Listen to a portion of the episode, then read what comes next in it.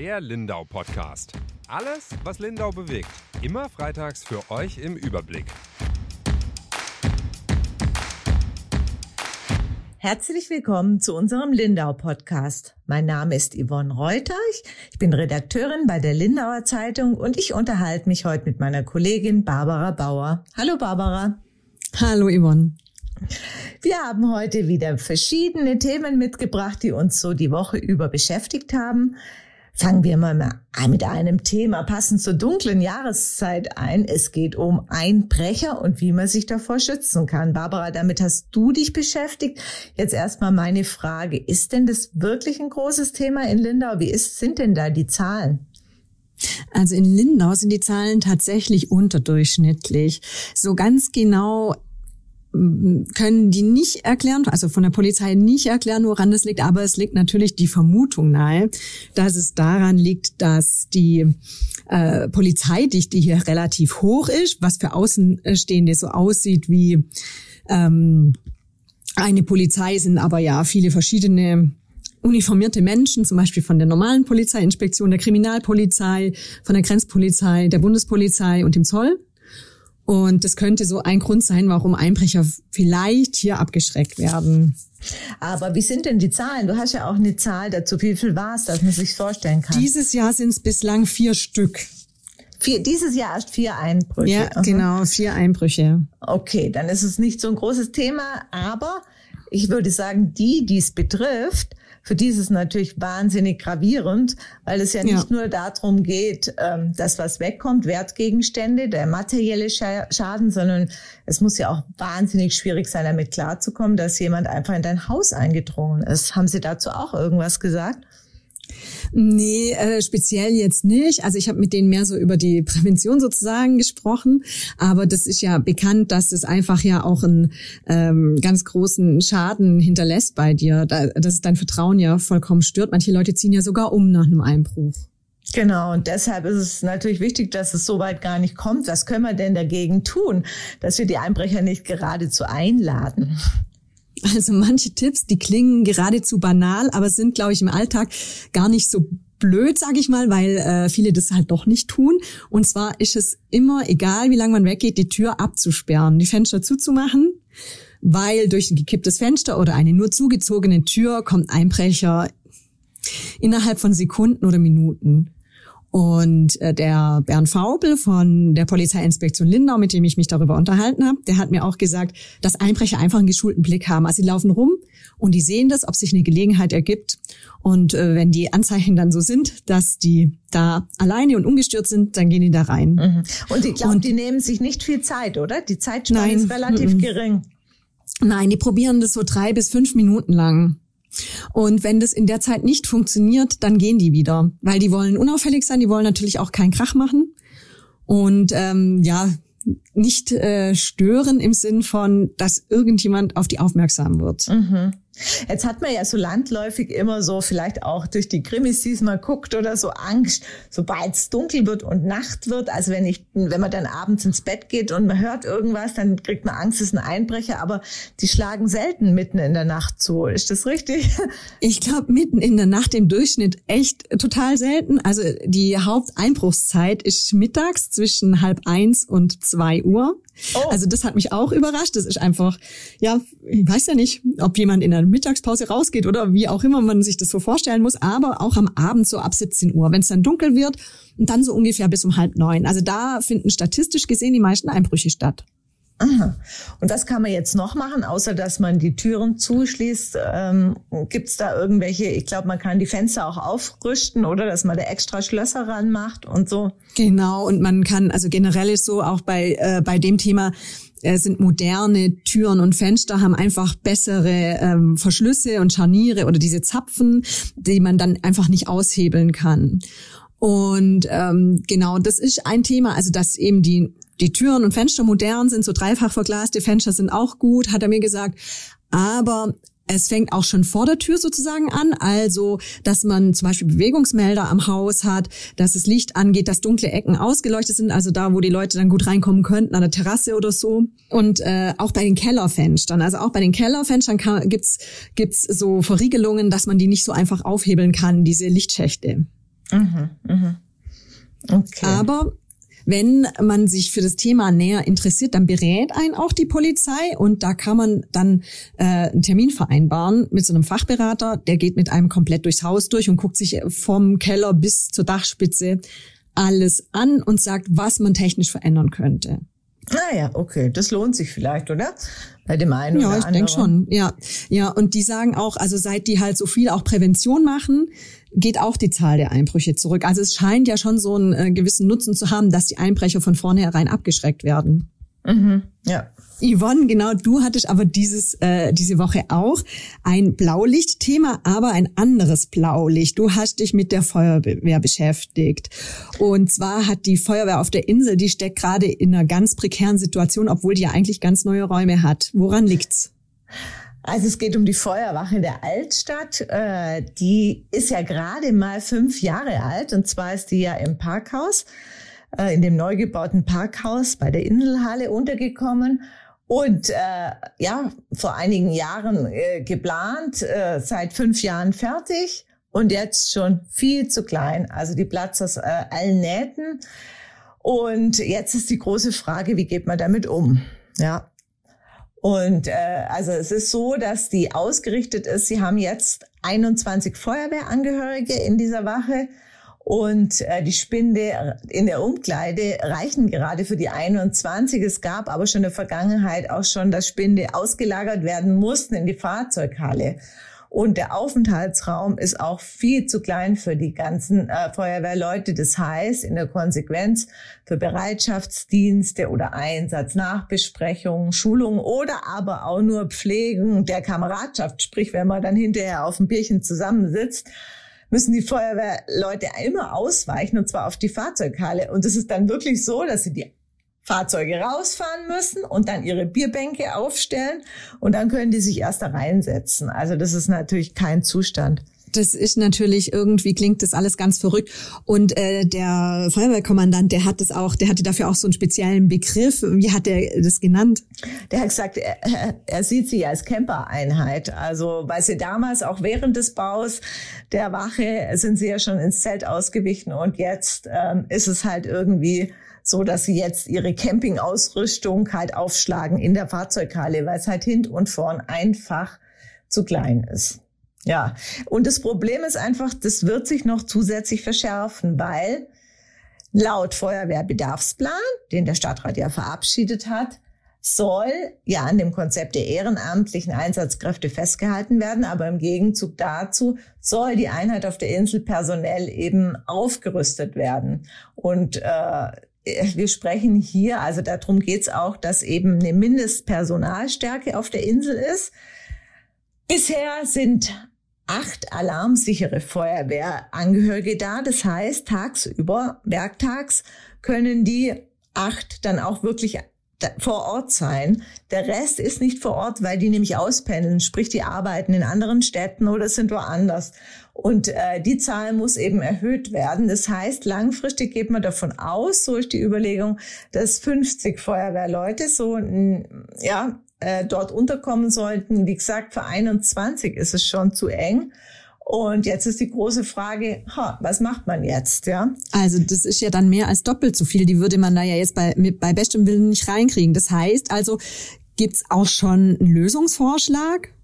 Ja, es gibt eine Lösung und zwar, man hat schon vorher überlegt, in alle Richtungen, wirklich auch schon, man muss immer im Hinterkopf behalten, dieses Ding ist fünf Jahre alt. Man hat vorab in einer Untersuchung geguckt, ist der Standort überhaupt der richtige? Also da war sogar Hinterinsel dann wieder Karl-Bever-Platz in äh, eine Option, aber da hat sich jetzt bei einer Studie eines externen Unternehmens äh, rausgestellt, dass der Standort soweit die gute Nachricht schon der richtige ist. Jetzt muss man halt gucken, wie kann man erweitern. Und das ist schwierig. Es gibt eigentlich nur einen Vorschlag in die Richtung. Das ist, dass die Hafenmeisterei dort wieder rauskommt, die eben da auch mit untergebracht ist. Aber die Hafenmeisterei, die da äh, reinkam, die hat natürlich, das hat auch einen Stangen Geld gekostet, die einzurichten, die sanitären Anlagen und alles. Und ja, die wird ja auch benötigt. Das heißt, wenn jetzt die Feuerwehr diese Räume zugeschlagen bekommt, dann brauchen wir ja irgendeinen anderen Plan für die Hafenmeisterei. Und das große Problem ist, da hat noch niemand eine Ahnung, wo die hin könnte, weil die kann ja nicht irgendwo die muss ja in der Nähe vom kleinen See sein, weil die natürlich die Leute, die dort anlegen und auch Geld für ihren Liegeplatz zahlen und die latschen ja im Bademantel und schlappen nicht irgendwo über die ganze Insel, sondern sie wollen ja dort vor Ort ihre sanitären Anlagen haben. Und das wird spannend. Jetzt äh, ist die große Frage aus diesem Dilemma, wie geht man vor? Man hat sich jetzt erstmal wieder darauf, also eine Option wäre, dass man erstmal prüft, ob dieser Raumbedarf überhaupt gedeckt werden könnte, bevor man irgendwas unternehmen, also, unternimmt. Ja, das ist ja das klingt ja jetzt erstmal sinnvoll, aber ähm, das kann man auch jetzt noch gar nicht abschätzen, oder wie? Also das kann man jetzt nicht sagen, wenn man das da zuschlägt, dann klappt das schon. Also ich glaube schon, dass Fachleute äh, das äh, relativ schnell rauskriegen könnten. Jetzt ist eben die Frage, ob man wieder eine Machbarkeitsstudie in diesem Bereich braucht, also sprich externe Planer, die das überprüfen. Das wurde jetzt im Hauptausschuss, wo das Thema eben äh, auf der Tagesordnung stand. Da haben sie einige Stadträte gesagt, das sehen sie nicht, weil das war der Vorschlag eben, diese Machbarkeitsstudie sollte man 50.000 Euro wieder in den Haushalt einstellen für das nächste Jahr. Und da haben einige gesagt, das könnte die Verwaltung auch selber überprüfen. Das ganz große Ding ist ja immer, es ist Zweifel, also es ist keine Frage, dass die Feuerwehr hier Handlungsbedarf hat und alles, aber Barbara, du weißt, wie es um den Haushalt der Stadt bestellt ist, ähm, was jetzt letztlich dann, selbst wenn die das in Haushalt einstellen, die 50.000 Euro, was dann dem Rotstift zum Opfer fällt oder nicht, weiß im Moment noch niemand. Also unsere Kollegin Ronja Straub hat ja über den Finanzausschuss berichtet, da ging es ja schon um die Butterbrezeln für die Feuerwehr ähm, die jetzt bei ähm, äh, gestrichen werden sollen. Also es ist ähm, alles auf dem Prüfstand und deshalb bin ich gespannt, ob diese 50.000 Euro für eine Machbarkeitsstudie drin bleiben. An diesem Abend musste niemand was entscheiden, weil es war nur zur Kenntnisnahme. Das andere ist, dass wahrscheinlich ähm, das Hafenmeisterbüro auch nicht happy sein wird über diese Lösung. Also ich habe mit dem Herr Bröller gesprochen. Der hat davon eigentlich nur aus der Zeitung erfahren und er hält es für überhaupt gar keine Lösung und bedeutet, also vermutet er auch oder befürchtet einen Imageverlust, wenn das jetzt wieder irgendwie eine, so eine komische Bastellösung wird, weil auch die waren schon in Containern lange Zeit, also die Hafenmeisterei. Und äh, mhm. er kann sich halt vorstellen, ja, was, wo soll die Lösung? Ihm fällt keine ein, dass man irgendwo groß was Neues hinbaut ja, dann kommt es vielleicht wieder auf Container zurück und das ist natürlich für die nicht akzeptabel. Aber es sind sehr, sehr viele Fragezeichen, wie du siehst. Ja, und vor allem sind ja auch Containerlösungen normalerweise keine Dauerlösungen auch ziemlich teuer. Ja, das ist jetzt die Frage, wie es da weitergeht. Auf der anderen Seite macht die Feuerwehr, also äh, sind diese ganzen Überlegungen im Feuerwehrbedarfsplan und alles sind ja nicht aus Jux und Dollerei entstanden, sondern es geht ja auch drum dass wirklich diese Hilfsfrist von achteinhalb Minuten für die Feuerwehr eingehalten werden kann. Und unter den jetzigen Bedingungen ist es einfach schwer, sehr schwer.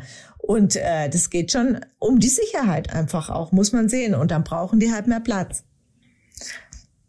Ja, ja, also das bleibt auf jeden Fall spannend. Auf jeden Fall. Also es ist keine schnelle Lösung in Sicht. Bin ich mal gespannt, wie das nee. weitergeht. Ja es sieht alles, es sieht alles ziemlich eingefahren aus irgendwie.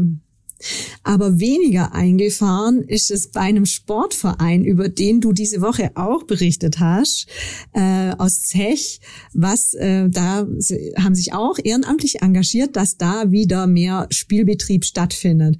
Yvonne, erzähl uns doch bitte, was ähm, hast du bei denen erlebt? Ja, es war ein schöner Termin. Mir ist aufgefallen äh, damals, dass äh, eine Frau, die Frau Nicole Hansen, auf Facebook sehr aktiv war und immer gepostet hat, die TSG Zech braucht das, die TSG Zech braucht das und Fußball und wer hat noch Bälle und alles. Und dann habe ich mir gedacht, was tut sich denn da? Weil die Fußballabteilung des TSG, der TSG Zech war ja schon immer es hat einfach zu der Lindauer Sportlandschaft dazugehört und plötzlich war es komplett ruhig. Jetzt bin ich aber ja nicht so ein Fußballfan, dass mir das gleich aufgefallen wäre, ob Und äh, aber dass die Frau jetzt so aktiv ist, ist mir aufgefallen und dann habe ich mal mit ihr Kontakt aufgenommen und da hat sich dann wirklich so ein ehrenamtliches Engagement rauskristallisiert. Sie und ihr Partner Sie wollen den äh, Fuß, die Fußballabteilung der TSG Zech wieder zum Leben erwecken. Und äh, das ist der Sascha Savkovic.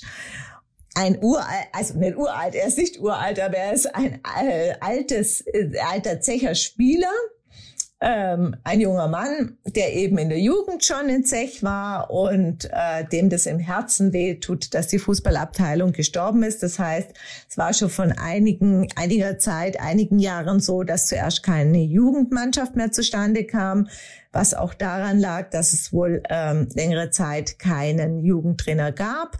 Und glaube ich, dass die Zecher da auch ein bisschen, ähm, ja, vielleicht eine Chance vertan haben. Sie wollten nie eine Spielgemeinschaft eingehen. Also ist die Jugendmannschaft als erstes gestorben und einige Jahre später dann aber auch äh, sind die Aktiven ausgeblieben und dann kam Corona und dann ging gar nichts mehr. Da mussten sie die Spielmannschaft, also ihre Mannschaft vom Spielbetrieb abmelden und so gab es eigentlich keinen aktiven Fußball mehr. Also das heißt, die fangen jetzt bei Null an. Die fangen komplett bei Null an und haben jetzt erstmal ähm, Spieler akquiriert, um in einer sogenannten Reserveliga zu kicken, also just for fun, da kann man nicht absteigen. Und es ist auch eine bunte Mischung von äh, einem 17-Jährigen bis, glaube ich, fast, äh, also über 40 auf jeden Fall, spielen die zusammen. Und ähm, dann haben sie als zweites, und das war, da war ich dabei, haben sie jetzt eine Bambini-Trainingseinheit, also so die ganz, ganz kleinen, ähm, jetzt als nächstes angegriffen, äh, dass äh, die eben ihre Trainingszeit bekommen und äh, ja, jetzt schauen Sie mal. Aber sie suchen alles. Also es ist jeder willkommen und ähm, ja, es ist schöne Atmosphäre, es herrscht so ein bisschen Aufbruchstimmung und ich hoffe, dass äh, das auch ansteckend ist, weil ähm, wäre natürlich eine tolle Sache. Ich äh, ziehe da meinen Hut vor so viel Engagement, gerade nach Corona-Zeiten wo es viele Vereine gebeutelt hat und viele wirklich Ehrenamtliche auch so ein bisschen weit, äh, ein Stück weit jetzt frustriert sind, weil es sehr, sehr schwierig ist, das wieder anzukurbeln. Aber bei denen war alles tot und die fangen, wie du sagst, von Null an und äh, finde es toll. Also bin mal gespannt, ob was draus wird. Wir werden es auch begleiten.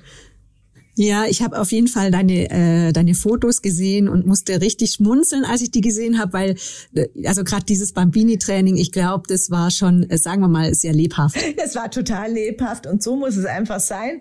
Die sind ja noch so klein, die haben einfach Spaß an der Bewegung und das ist das Wichtigste. Und jetzt muss man halt gucken, dass man das noch irgendwelche in die richtigen Bahnen lenkt.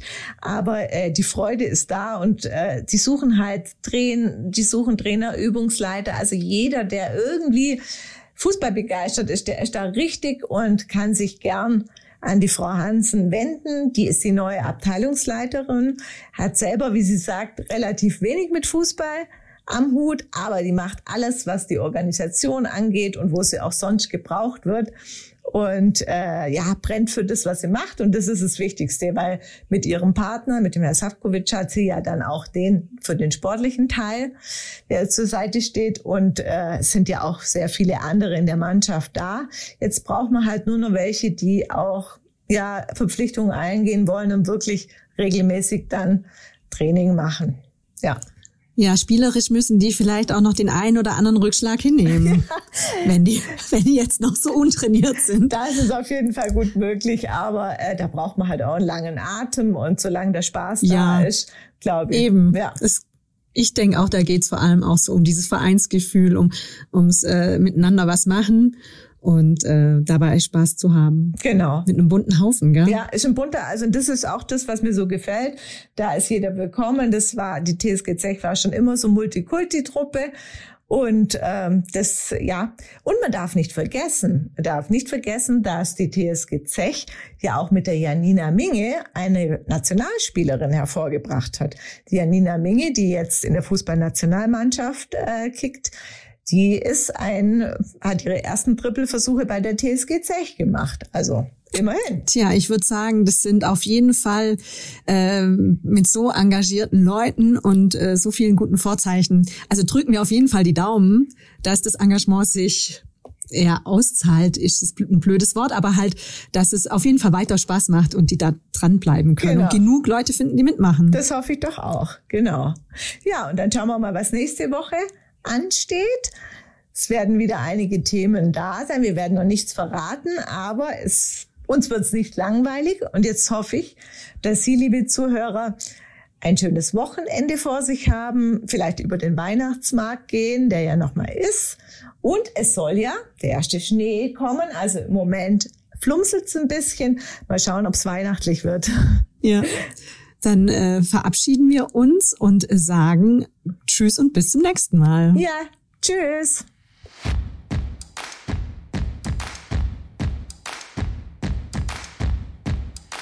Der Lindau Podcast. Alles, was Lindau bewegt. Immer freitags für euch im Überblick.